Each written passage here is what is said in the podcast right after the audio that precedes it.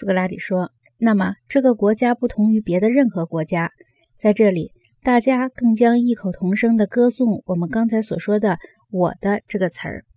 如果有任何一个人的境遇好，大家都说我的境遇好；如果有任何一个人的境遇不好，大家就都说我的境遇不好。”格劳孔说：“即是。”苏格拉底说：“我们有没有讲过这种措辞？”能够引起同甘共苦、彼此一体的感觉。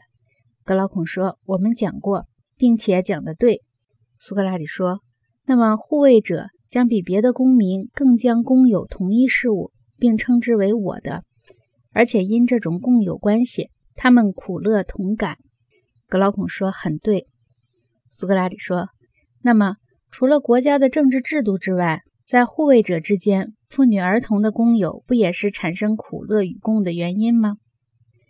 格劳孔说：“这无疑是主要的原因。”苏格拉底说：“我们还曾一致说过，这是一个国家的最大的善。我们还曾把一个管理的好的国家比之于个人的身体，各部分苦乐同感，息息相关。”格劳孔说：“我们一致这样说过，说得非常对。”苏格拉底说。我们还可以说，在辅助者之间，妇女儿童公有对国家来说也是最大的善，并且是这种善的原因。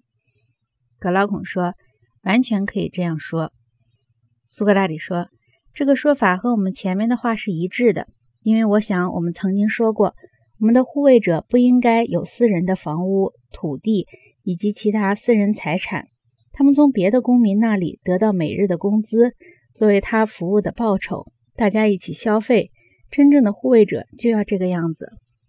格朗孔说：“你说的对。”苏格拉底说：“我们已经讲过的和我们正在这里讲的这些规划，是不是能够确保他们成为更名副其实的保卫者，防止他们把国家弄得四分五裂，把公有的东西各说成这是我的，个人把他所能从公家弄到手的东西拖到自己家里去，把妇女儿童看作私产？”